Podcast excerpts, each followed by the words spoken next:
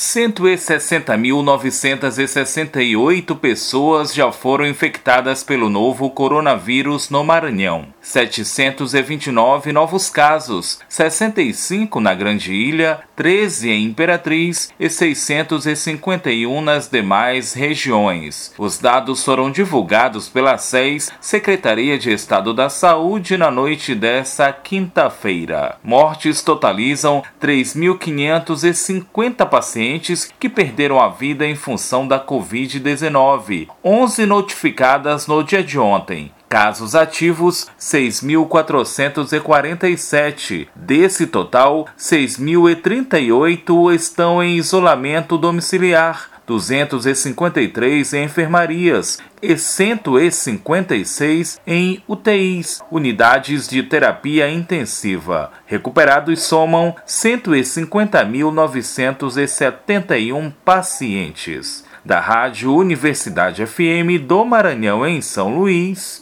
Borges Júnior.